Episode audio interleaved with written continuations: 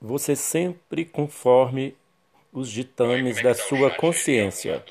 Não se importe com o que os outros possam pensar ou falar a seu respeito. O seu único juiz é Deus.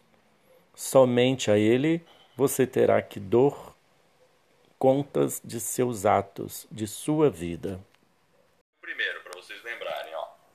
Você tem a sua religião e não abrirá mão do direito de professar fielmente. Essa é a única maneira de exigir que a sua seja respeitada.